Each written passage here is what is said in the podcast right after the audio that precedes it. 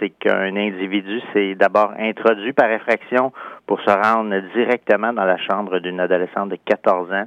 À ce moment, le suspect commet des attouchements sur la victime, mais euh, voyant cela, la jeune fille se met à crier, ce qui fait fuir son agresseur.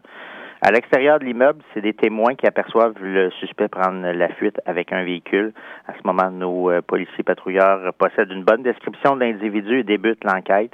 Quelques minutes plus tard, alors que nos policiers sont à l'extérieur, quelle surprise de voir le suspect circuler sur la rue à bord de son véhicule.